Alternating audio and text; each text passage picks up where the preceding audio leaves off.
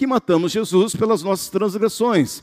A dívida não, nunca foi com o diabo, a dívida era com Deus. O homem transgrediu e pecou e ficou com uma dívida com Deus. Jesus deveria pagar essa dívida.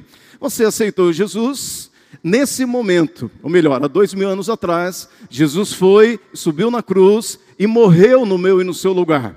Quando ele morreu, a Bíblia diz que ele foi sepultado, ele foi enterrado ali. Não passa-se dois mil anos depois, você levantou a sua mão, você aceitou Jesus. A Bíblia diz que quando Cristo morreu, é como se você estivesse morrendo na cruz. Quando Jesus desceu à sepultura, é exatamente você que desceu na sepultura.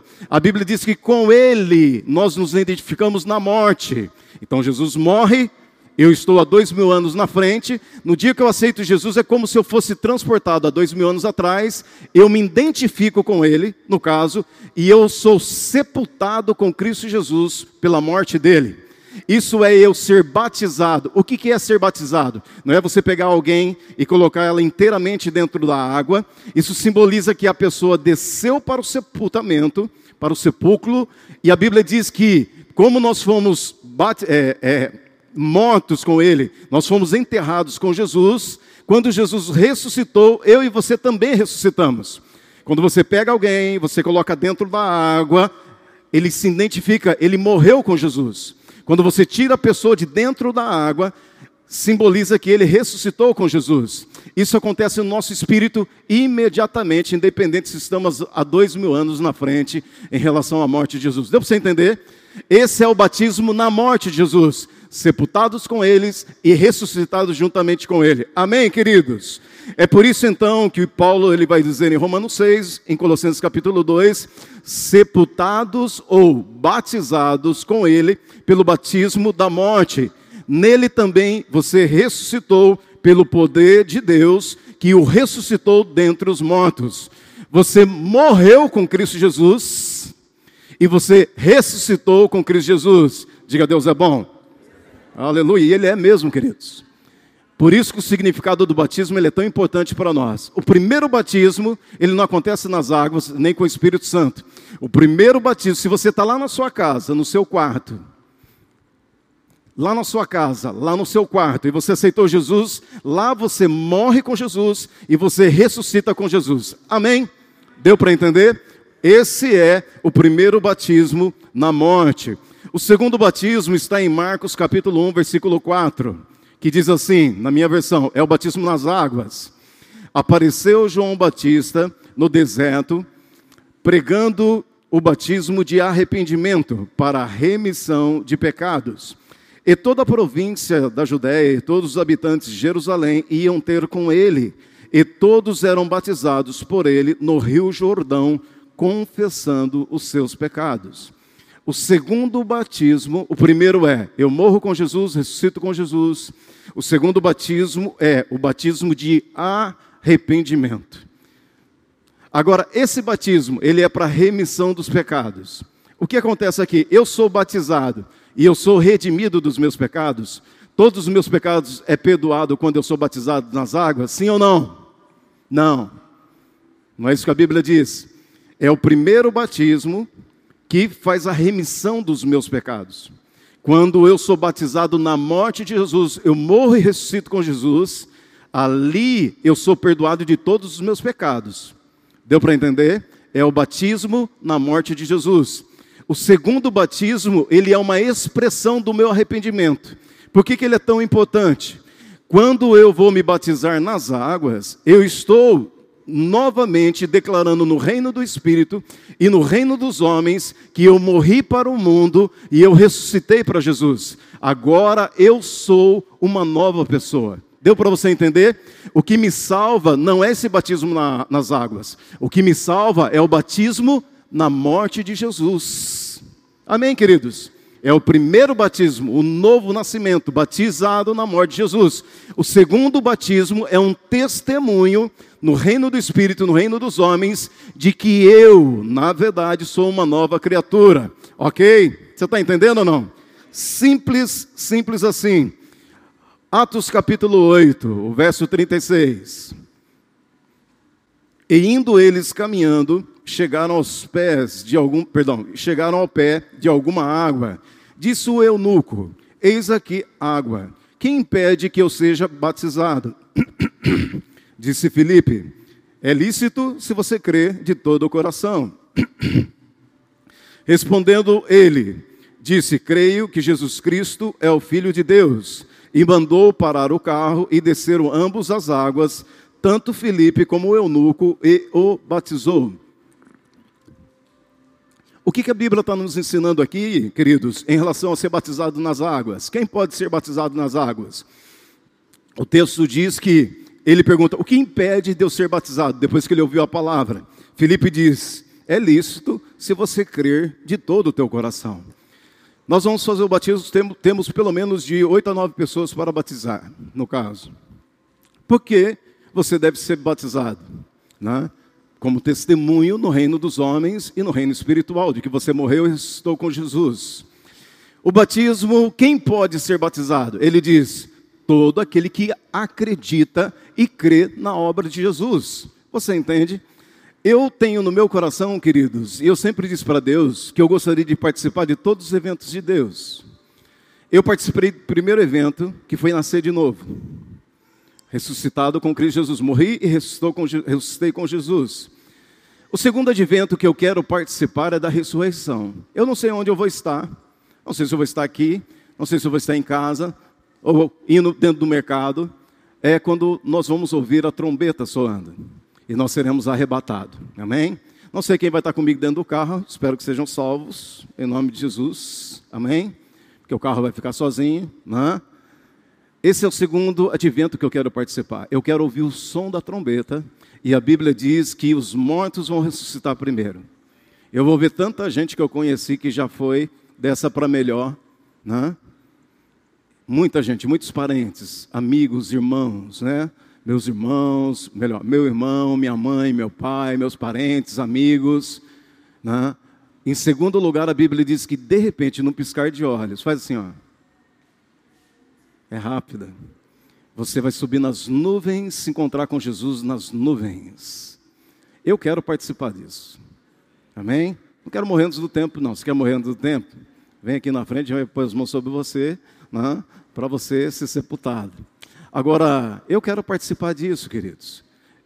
Isso é importante. Quem pode ser batizado? Você tem que dizer para essa pessoa o que a Bíblia diz sobre o batismo nas águas. E por que Jesus morreu e ressuscitou? Pastor, o batismo salva? Não. Você lembra do ladrão na cruz? Ele diz: Senhor, lembra-te de mim quando você entrar no seu reino. Jesus diz para ele: Hoje estarás comigo no paraíso. Se ele foi para aquele dia, a gente não sabe por causa da vírgula, né? mas Jesus disse que ele ia né, se encontrar com ele no paraíso do outro lado. Aquele homem não era batizado. Ah, então eu não preciso ser batizado? Batismo é só uma religiosidade? Não. Você que nasceu de novo, você deve ser batizado nas águas. Você deve testemunhar Jesus na tua vida. O batismo é um testemunho de que eu sou crente de verdade, que eu nasci de novo de verdade. Amém, queridos? É como um selo de Deus, como tatuar na testa, eu sou dele. Você entende? É um testemunho de Deus na nossa vida. Se você se arrependeu de fato, se você tem uma mudança de vida, nós vamos tocar nisso daqui a pouco, você pode ser batizado e deve ser batizado. Os pais que aqui estão, amém? Pais e mães que aqui estão, novos convertidos que aqui estão. Para os pais, é muito importante você ensinar o significado do batismo para o seu filho. Amém? O batismo não é um banho na lagoa, né? não é um banho numa piscina, não é descer numa caixa d'água, no caso. O local não importa. Vocês entendem? A gente pode colocar uma piscininha aqui de criança e deitar você aqui e você está sendo batizado. Não tem problema nenhum. Mas você deve dizer para o teu filho qual é o significado de você morrer com Jesus e ressuscitar com Jesus. Não espere. Se o seu filho já tem uma consciência, a gente não pode determinar a idade deles, dos filhos que são mais maduros, mesmo sendo criança, né? se eles têm uma maturidade para entender a importância do batismo, isso significa muito na vida de uma pessoa. Amém, queridos? Quando eu me converti, Né? Eu aceitei Jesus, eu entrei naquele domingo naquela igreja, falei para você, tinha um cara tocando violão, outro uma sanfona, né, e outro um pandeiro, no caso. O pastor estava blá, blá, blá, blá, blá, blá, blá, blá, blá, não entendo o que ele estava falando nada, e eu estava no último banco lá, me acabando de chorar, né? Por que, que eu estou chorando? Aí chorei, chorei, chorei, chorei, chorei. Ele falou, alguém quer, eu já estava lá na frente, né? E ele blá, blá, blá, não entendi nada, na verdade, assim, não, não lembro de nada disso. No caso do que ele falou, eu sei que eu estava chorando. Eu sei que eu tive uma experiência, eu parei de contar esse tipo de experiência, porque nem todo mundo tem. Também ela não significa nada, amém? Ela é muito particular. Eu lembro que quando eu estava lá na frente, é como se um fogo, de verdade, alguém tivesse jogado gasolina em mim e jogado um fósforo. Eu queimava dos pés ao alto da minha cabeça, literalmente, queridos. Depois eu descobri que algumas pessoas tiveram o mesmo tipo de experiência. A Bíblia diz sobre a purificação pelo fogo. De fato, Deus estava me purificando. Né? Eu era um pecador, né? terrível no caso.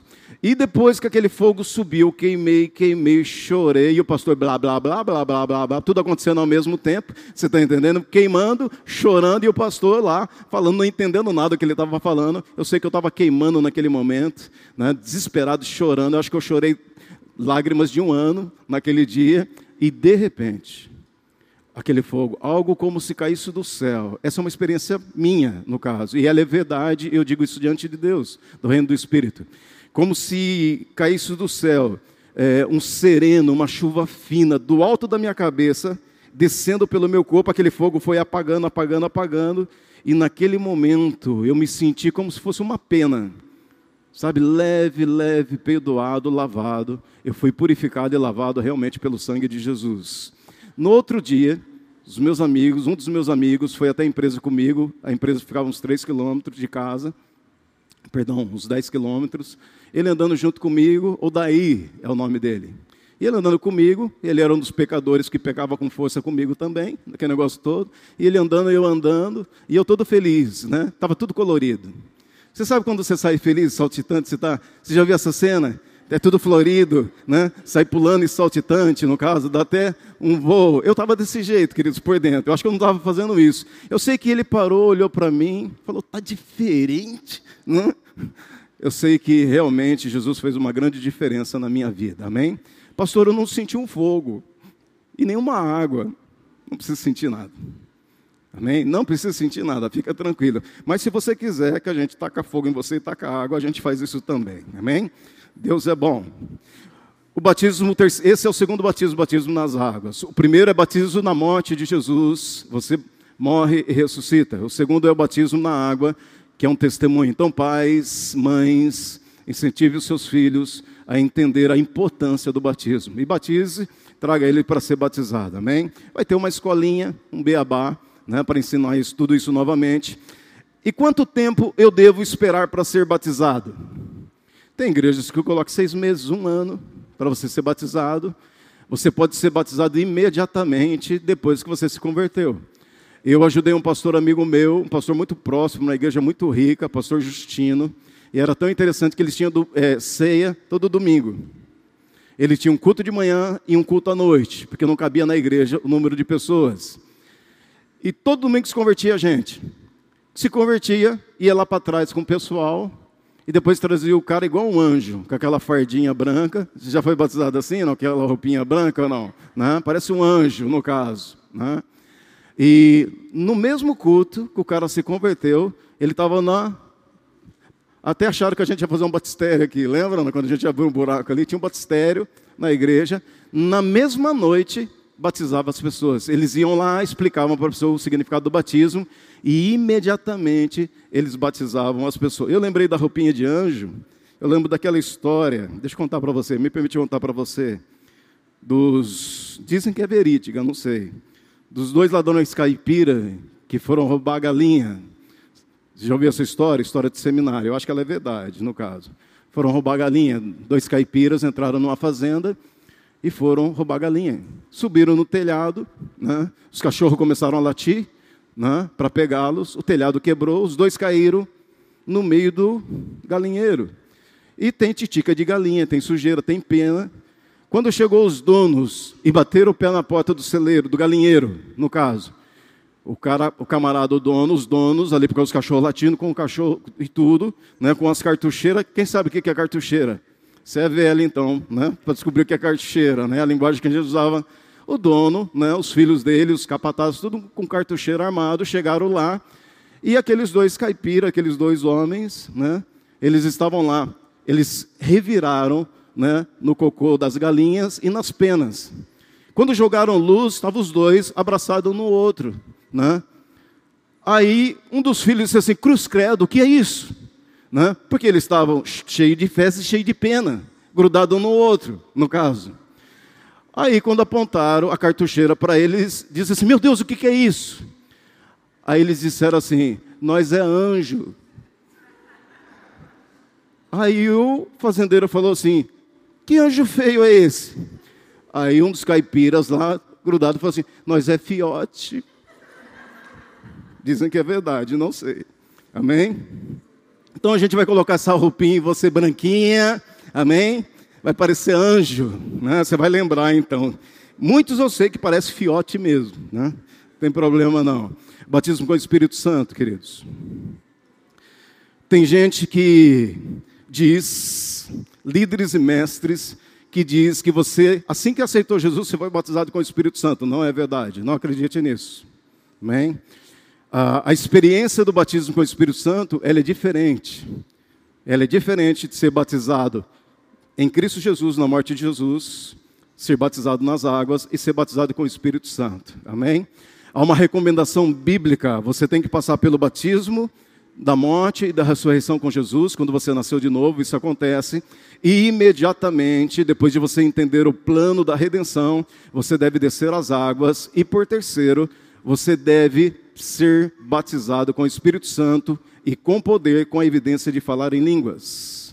Existe uma diferença no espírito de quem é batizado com o Espírito Santo. Amém? Existe uma grande diferença. E a todo o respaldo bíblico, não dá para a gente falar sobre o batismo com o Espírito Santo, mas esse é o terceiro batismo. É o batismo com o Espírito Santo e com fogo. Vamos ler, queridos, Lucas capítulo 3, verso 16. Já está aí?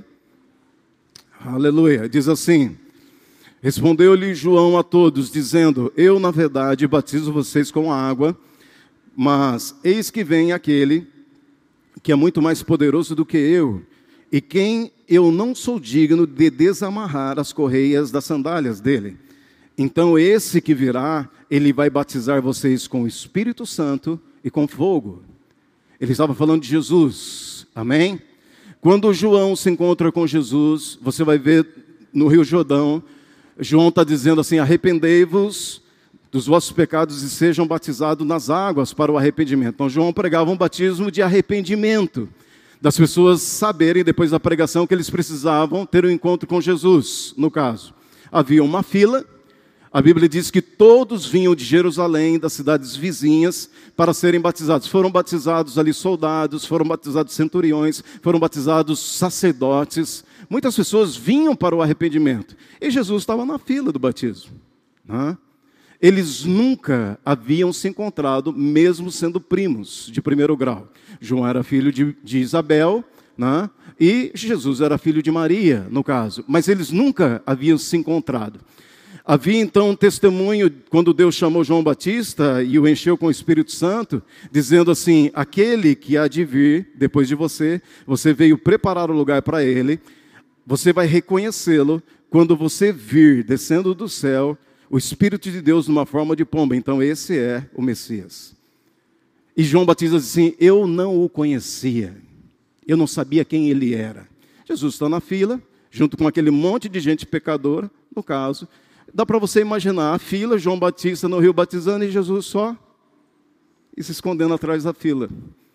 Quando vai chegando a vez de Jesus, imediatamente, na verdade, João Batista vai reconhecê-lo, no caso. E você vai ver que Jesus ali fala algo para João. João diz assim: Eu não sou digno de batizá-lo, e ele diz assim, no caso, eu é que devo ser batizado por você. João Batista ele vai reconhecer que Jesus, no caso, tem um batismo que é melhor e mais poderoso do que o batismo de João. O batismo de João é o batismo de arrependimento. Você vai encontrar Priscila e Áquila no Novo Testamento, quando vai falar com alguém chamado Apolo. A Bíblia diz que esse cara, ele era poderoso em palavras, em atitudes, em obras, realizava milagres e pela palavra ele convencia tanto judeus, sacerdotes e aquelas pessoas de alta patente, porque ele conseguia pregar como um mestre realmente convencendo as pessoas. Priscila ela perguntou para ele assim: Você foi batizado como? Ele disse: Batismo de João, de arrependimento. É como se Priscila dissesse assim: Rapaz, tem coisa melhor. Você precisa conhecer coisa melhor. Porque o conhecimento de Apolo, no caso, ia até o batismo de João. Então, Priscila e Áquila, esse cara então senta poderoso na palavra, mas ele é humilde o suficiente para entender que Deus tinha algo maior e melhor para ele do que o batismo do arrependimento. Ok? Ele poderia ter parado no batismo do arrependimento. Ele então humildemente sentou e ouviu de uma mulher e do seu marido o que era o batismo com o Espírito Santo. E ali então ele foi batizado com o Espírito Santo. Voltando a João Batista e a Jesus, o encontro, como que João Batista, embora Deus diz que ele o reconheceria quando ele visse do céu descendo o Espírito Santo, João se antecipa no conhecimento. Porque quando Jesus se aproxima dele, ele diz assim: Eu é que devo ser batizado por você e não você ser batizado. Ou seja, o que você tem é maior e melhor para mim, no caso. Jesus diz assim: É necessário para que se cumpra toda a justiça de Deus. Aí um dia eles vão falar com você a respeito desse texto que é a justiça de Deus, no caso. Mas a Bíblia vai nos dar é, um entendimento como que pode João Batista ter conhecido Jesus naquele momento, sendo que eles nunca se viram. Se você voltar 30 anos atrás, desse momento que os dois estão juntos, conversando, ao encontro, o anjo que vai falar com Maria, que é o Gabriel, e diz assim: Olha, você vai engravidar do Espírito Santo, vai nascer de você alguém santo, e para que você entenda, a sua prima Isabel já está grávida de seis meses. Lembra disso ou não? Quando Maria vai na casa de Isabel, ela diz, bem, ela diz assim, salve, né, bem-aventurado, alguma coisa assim. Ela fala para Isabel, quando ela entra na casa, a Bíblia diz que o menino, João Batista, na barriga de Isabel, estremece. E ela então ela é cheia do Espírito Santo naquele momento. Ou seja, a unção de um bebê na barriga da prima, que era Jesus, no momento que ele entra, a prima que está grávida de João Batista diz que o menino estremece com a presença daquele que ele anteceder, e ele é cheio da presença do Espírito Santo. Então, essa é a confirmação que nós temos bíblica do encontro de João Batista e de Jesus. Amém, queridos? Aleluia. Atos 2:38 diz assim: E disse-lhes Pedro: Arrependei-vos cada um de, vo é, de vós perdão, arrependei-vos e cada um de vós seja batizado em nome de Jesus Cristo para o perdão dos pecados e, no mesmo versículo, e recebereis o dom do Espírito Santo. Aqui é o batismo com o Espírito Santo. Amém, queridos? Esses então são os três batismos que a Bíblia relaciona. Agora, queridos, rapidamente, eu quero falar com você. Ser batizado não salva ninguém, nós já aprendemos. Existe a necessidade de sermos batizados nas águas, ok? E a necessidade de sermos batizados com o Espírito Santo. Muita gente é batizada nas águas. Nasceram de novo no primeiro batismo e foram batizadas com o Espírito, perdão, foram batizadas nas águas e é, foram batizadas na morte e ressurreição de Jesus e foram batizados nas águas. Muita gente foi, mas existe algo que acompanha a mim e a você: a separação do mundo. O que é o significado do batismo para quem já se batizou e aceitou Jesus? O que é o significado do batismo para quem vai se batizar? Que você morreu para o mundo e que você ressuscitou para uma novidade de vida. O batismo não é um ritual, diga amém. O batismo não é para você ter o nome arrolado numa congregação como membro.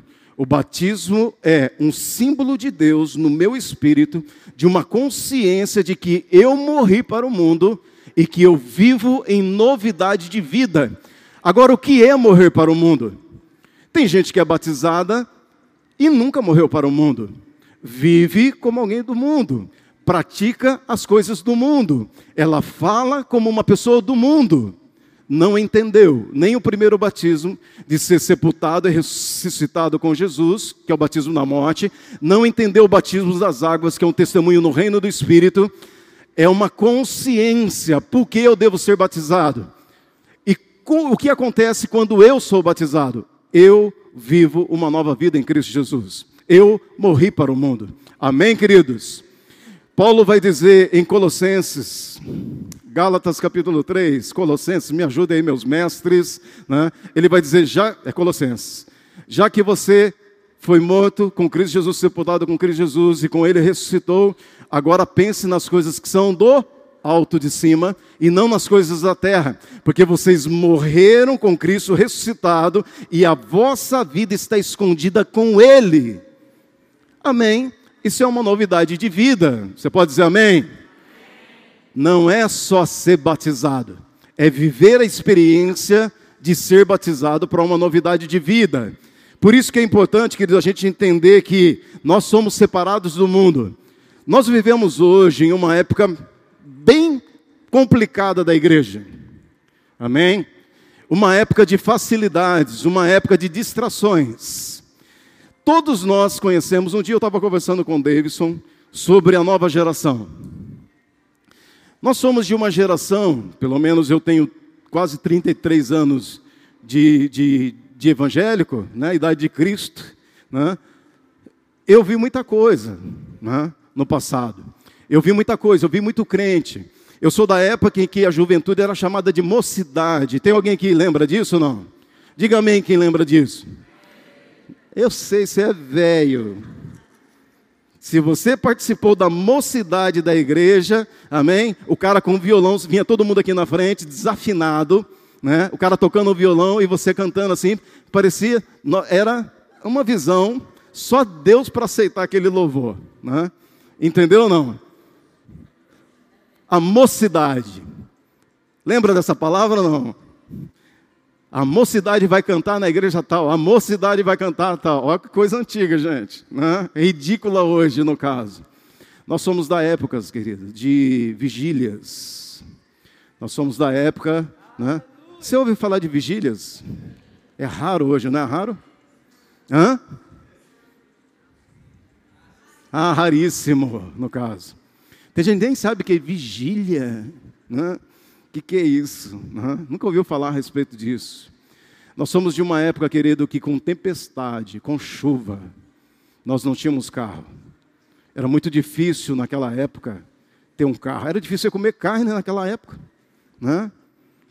Muita gente lembra aqui das costelas, dos pés de galinha, dos pescoços de frango naquela época em que trocava o preço a cada minuto no mercado. Aquela maquininha, tac, tac, tac, tac, parecia o, o Satanás. Né? Que a inflação era. Nós não tínhamos carros. A maioria, a grande maioria. Gel é mais velho do que eu no Evangelho. É verdade ou não é, Gel? Não, não é que você é mais velho. Nessa época, não era difícil ter um carro? Era muito difícil ter um carro. Tempestades, chuvas, barro, que hoje é tudo. Você liga para o Uber, ele está lá. Você liga para o mototáxi, eu fico com vergonha de dar cinco reais para o mototáxi. Você, contra... Você chama um Uber, 6,50. Eu fico com vergonha, 6,50, um Uber. Né? Hoje nós temos mototáxi, nós temos ônibus na porta de casa, nós temos Uber 99, nublou. Cadê os crentes? Se Jesus vir no dia de chuva, tem gente que está no sal. Nós andávamos, arrastávamos os nossos pés na lama. Mãe e pais carregando filhos no dia de chuva, de frio. Nós caminhávamos quilômetros e quilômetros para fazer culto nas casas, para ir para as vigílias, para frequentar as, a igreja. Você é dessa época? Mudou-se o tempo. Mudou-se o tempo. Nós somos de uma geração diferente, queridos. Nós vimos muita coisa acontecer, muitas águas passar por debaixo da ponte.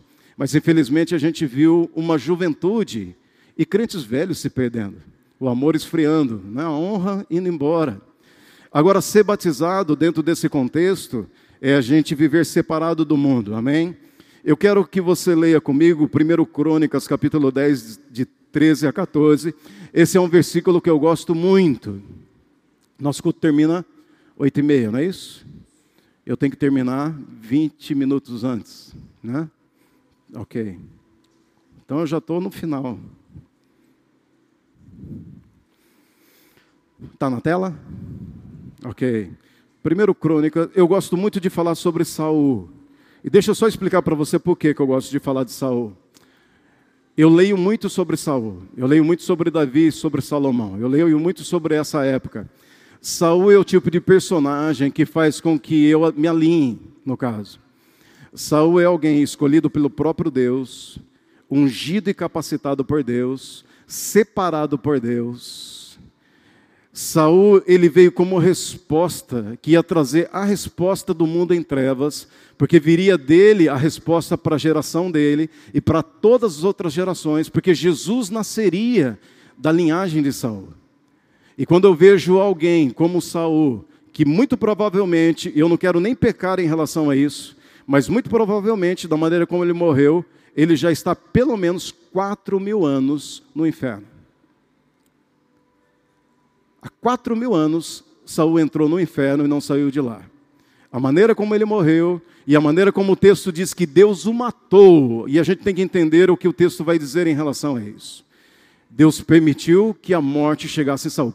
Não só a morte física, mas a morte espiritual. Saul é o cara da unção, capacitado, com todas as habilidades, e ele simplesmente decidiu ir para o inferno.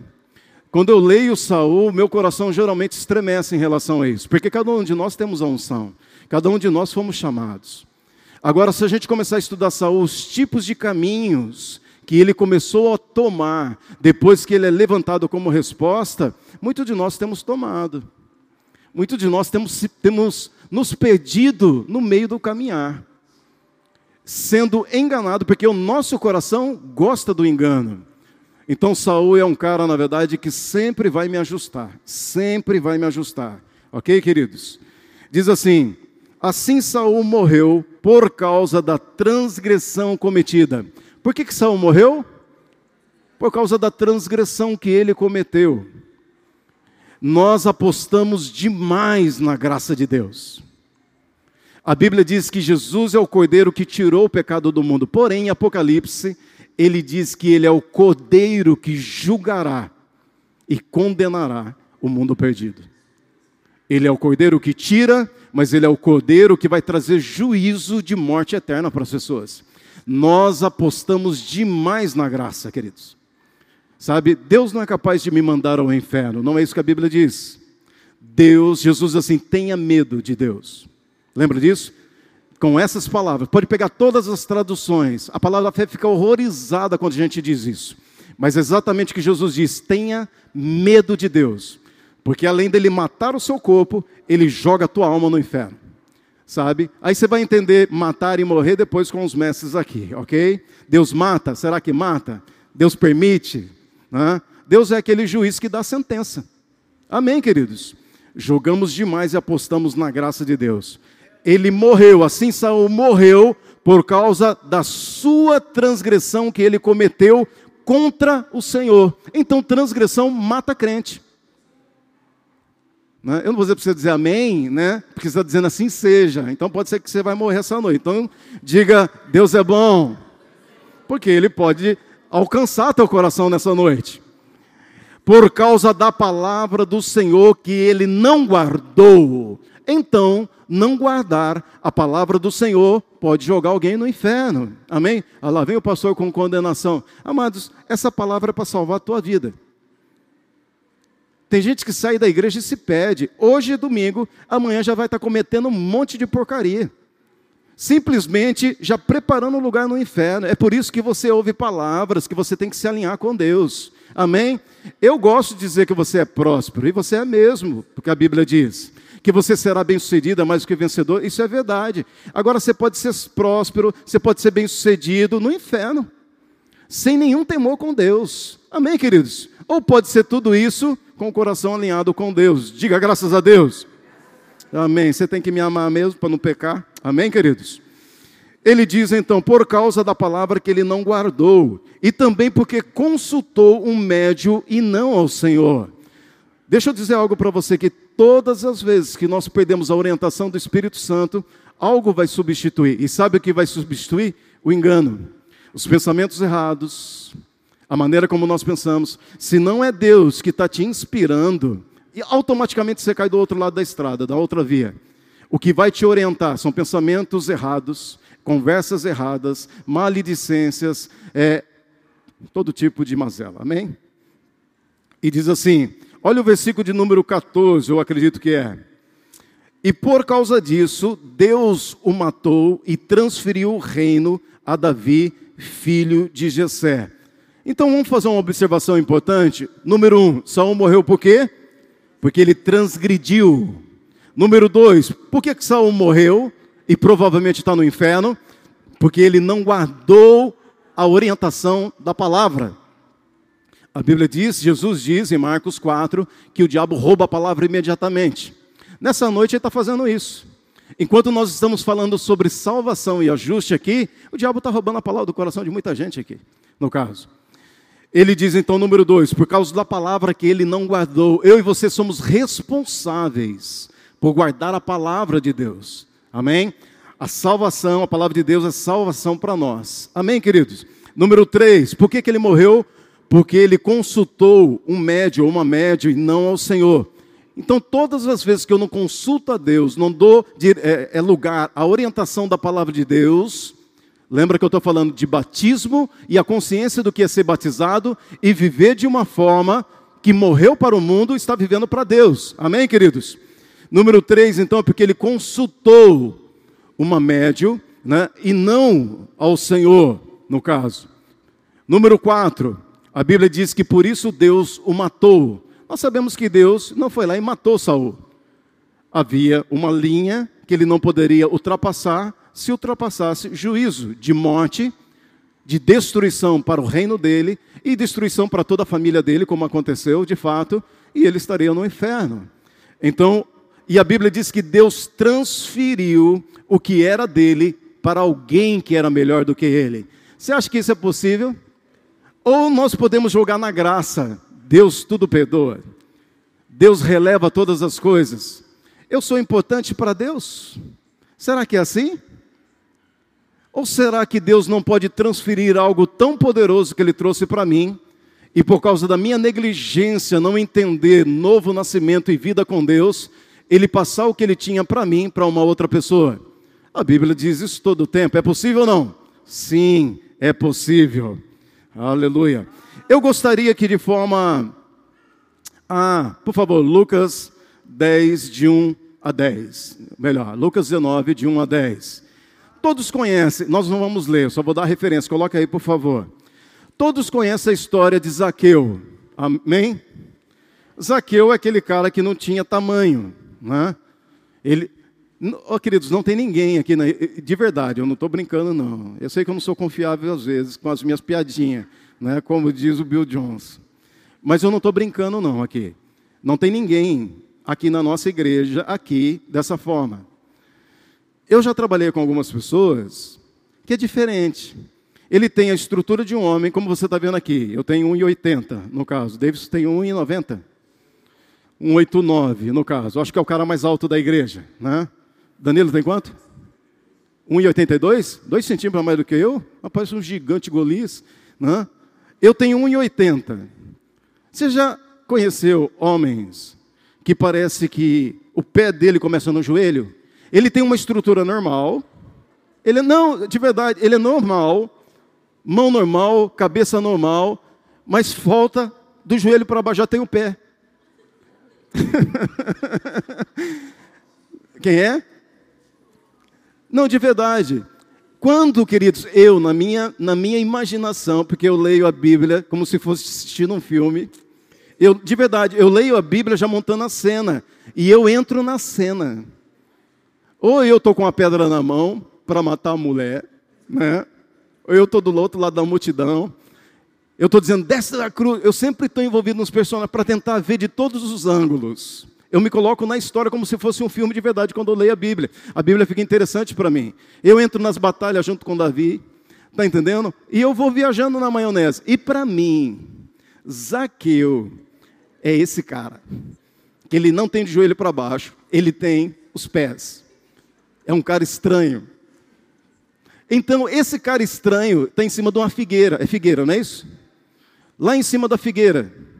Porque ele era pequenininho. Você imagina um cara, imagina eu, não tem a parte do joelho para baixo, tem os pés. Então eu sou pequeno.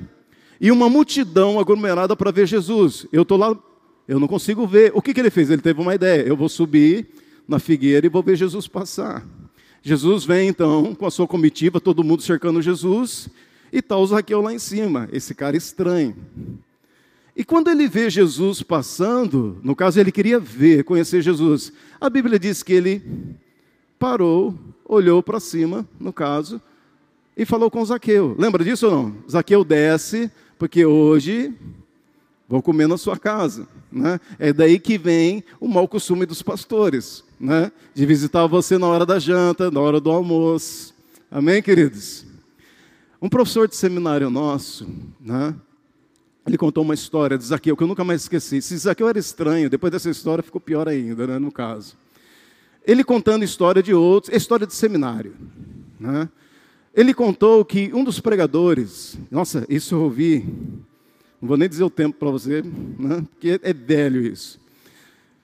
Ele contou que no momento em que Jesus está passando com a comitiva, quem subiu na árvore não foi Zaqueu. Ele diz, e Moisés subiu na árvore. E ele pregando, contando a história tal, e ele diz assim: então Moisés era pequeno. E Moisés subiu naquela árvore. Aí todo mundo, Moisés, Moisés, Moisés. E a pessoa querendo dar um toque para ele, pastor, não é Moisés, é Zaqueu. A gente não faz isso, troca os personagens?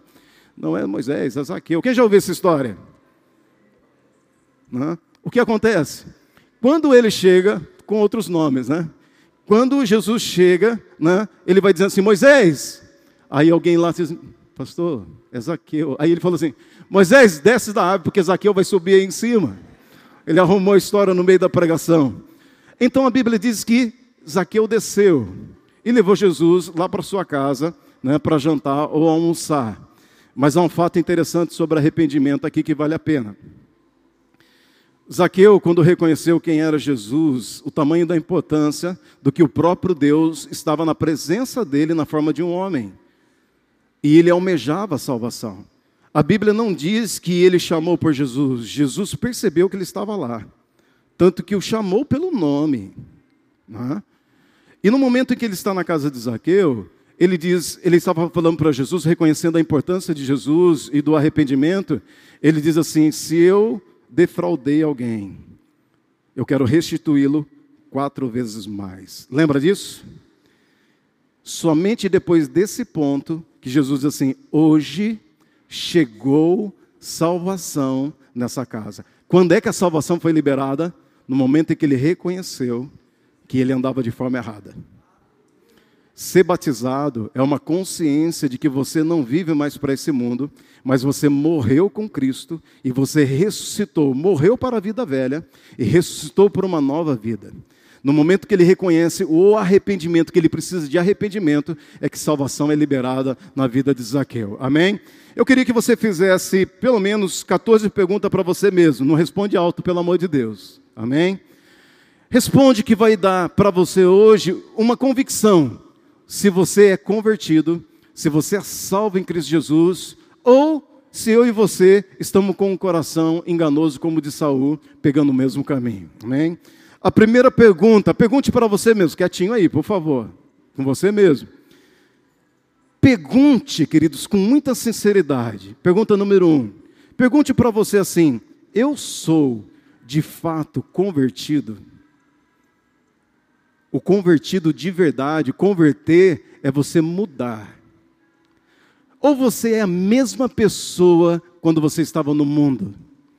Você fala igual, você pensa igual, você é do mesmo jeito ou você teve mudanças?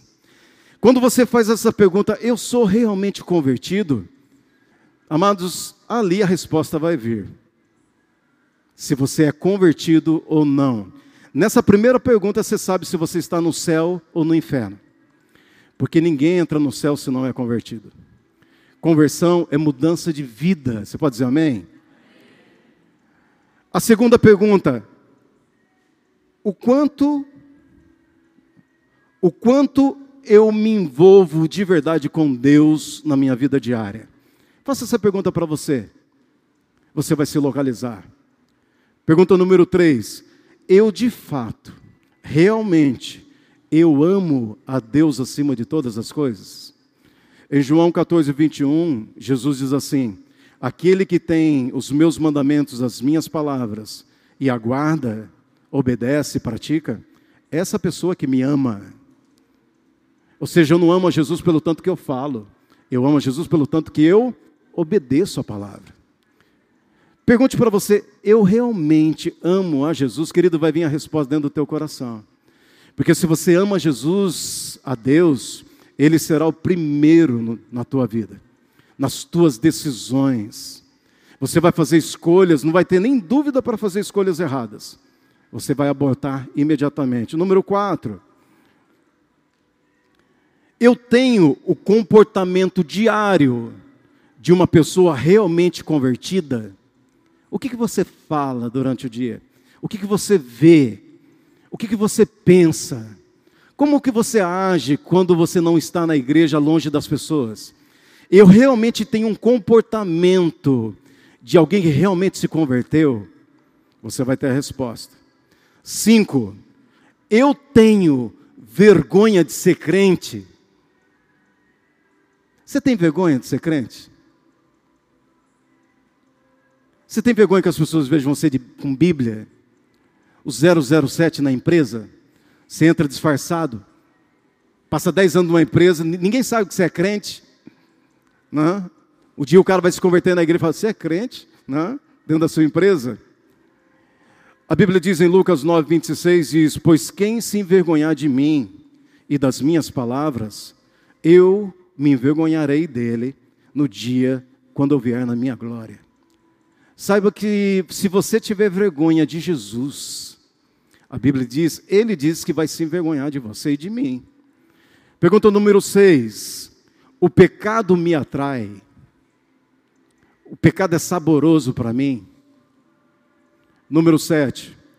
Eu estou preso em algum tipo de pecado e não consigo sair dele. Essa resposta vai te dizer se você nasceu de novo ou não. Se você anda em novidade de vida ou não. Porque a Bíblia diz que eu posso renovar os meus pensamentos. Você sabe por que nós pensamos em coisas erradas? Porque queremos. Sim ou não? Por que, que nós praticamos o erro? Porque queremos. Amém, queridos? Pergunta número 8. Eu gosto de orar. E você sabe que orar é falar com Deus e ouvir Deus? Você realmente gosta de orar? Ou você é o tipo de pessoa, vou dizer eu e você, precisando ficar sozinho nessa. Eu e você somos aquele tipo de pessoa que quando vamos para a oração, rapidamente a gente se distrai, abre a boca, doido para abrir o celular, doido para sair daquele lugar. Você gosta de orar? Diga assim, não, não diga não, é com você sozinho. Eu gosto realmente de orar.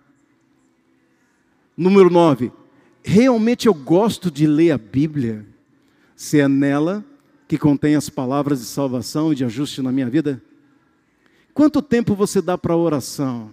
Quanto tempo você dá para leitura bíblica? Quanto tempo você dá para Deus, desliga a televisão, para de se distrair e vai ter momentos com Ele. Realmente eu gosto disso? Respostas virão no teu coração. Que caminho que você está tomando? Pergunta número 10. Eu gosto de ir na igreja e de ficar na igreja. É aqui, queridos, que Deus se manifesta. Você é doidinho, senta aí e fica se coçando todinho pastor calar a boca e sentar logo. Não aguenta uma hora de palavra, 50 minutos de palavra. Não aguenta uma hora e meia de culto. Haverá muitas respostas se você está no caminho certo ou se você já se perdeu no caminho de Saul. Número 12. Não. Número 11. Realmente as coisas de Deus e assuntos espirituais me atraem. 12. Eu sou realmente salvo. Primeiro era eu sou realmente convertido. Agora é eu sou realmente salvo por meio de Cristo Jesus. Ou você discorda que tá, a igreja está cheia de gente não salva. Tem pastores não salvos. Tem, tem ou não tem, queridos? Amém? Número 13, duas perguntas. Eu sou mais parecido diariamente com Jesus. As pessoas dizem assim: rapaz, esse rapaz é abençoado, essa menina é abençoada, no bom sentido. Porque palavrão de crente é abençoado, você sabe disso ou não? Eu trabalhei com um patrão, ele era católico, praticante, fazia romaria, um cara riquíssimo, né? um senhor de idade, todo elegante. Ele olhava para a gente na fábrica, um monte de moleque, 15, 16 anos, ele dizia, oh, abençoado. Ele queria mandar a gente passear, né? não é assim ou não? Então, queridos, eu sou parecido com Jesus diariamente ou eu sou mais parecido com o mundo? Que tipo de vida você vive diariamente? Última pergunta. Aonde de fato, pergunte para você, eu vou passar a minha eternidade? Se você está jogando na conta da graça, uma vida fora da palavra da prática, de uma vida de se alimentar em Deus, de intimidade com Deus, eu garanto para você que não é o céu, não é teu lugar. Lá vem o pastor da borrachada em nós. Isso é salvação para você. Amém? Isso é salvação para você. Depois os mestres vêm aqui e vai dizer a bênção que você é. Eu queria ver com você um vídeo de cinco minutos. Terminei 8 e 7. Por favor, apague as luzes, não solta ainda não, por favor. Este é o pastor Rodrigo Silva. Vi postado pelo David. Preste muita atenção no que ele vai falar. É cinco minutos, mas vai passar em um minuto. É muito interessante o que ele vai dizer. Ok? Vamos ouvir e tirar as nossas. Por favor, antes de soltar, coloque o som alto, né? para não ter que voltar ele novamente. Vamos soltar tudo no ponto certinho. Vamos lá?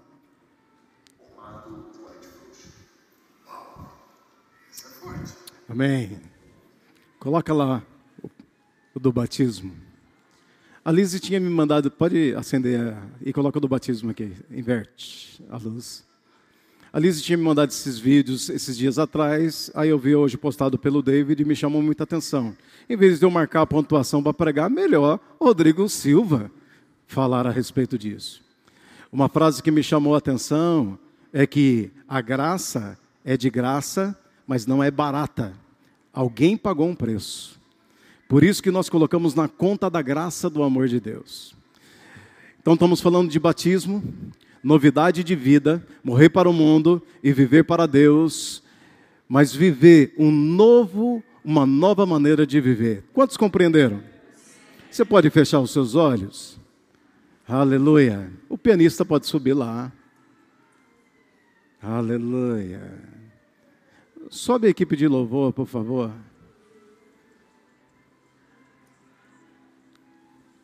Eu quero orar com você.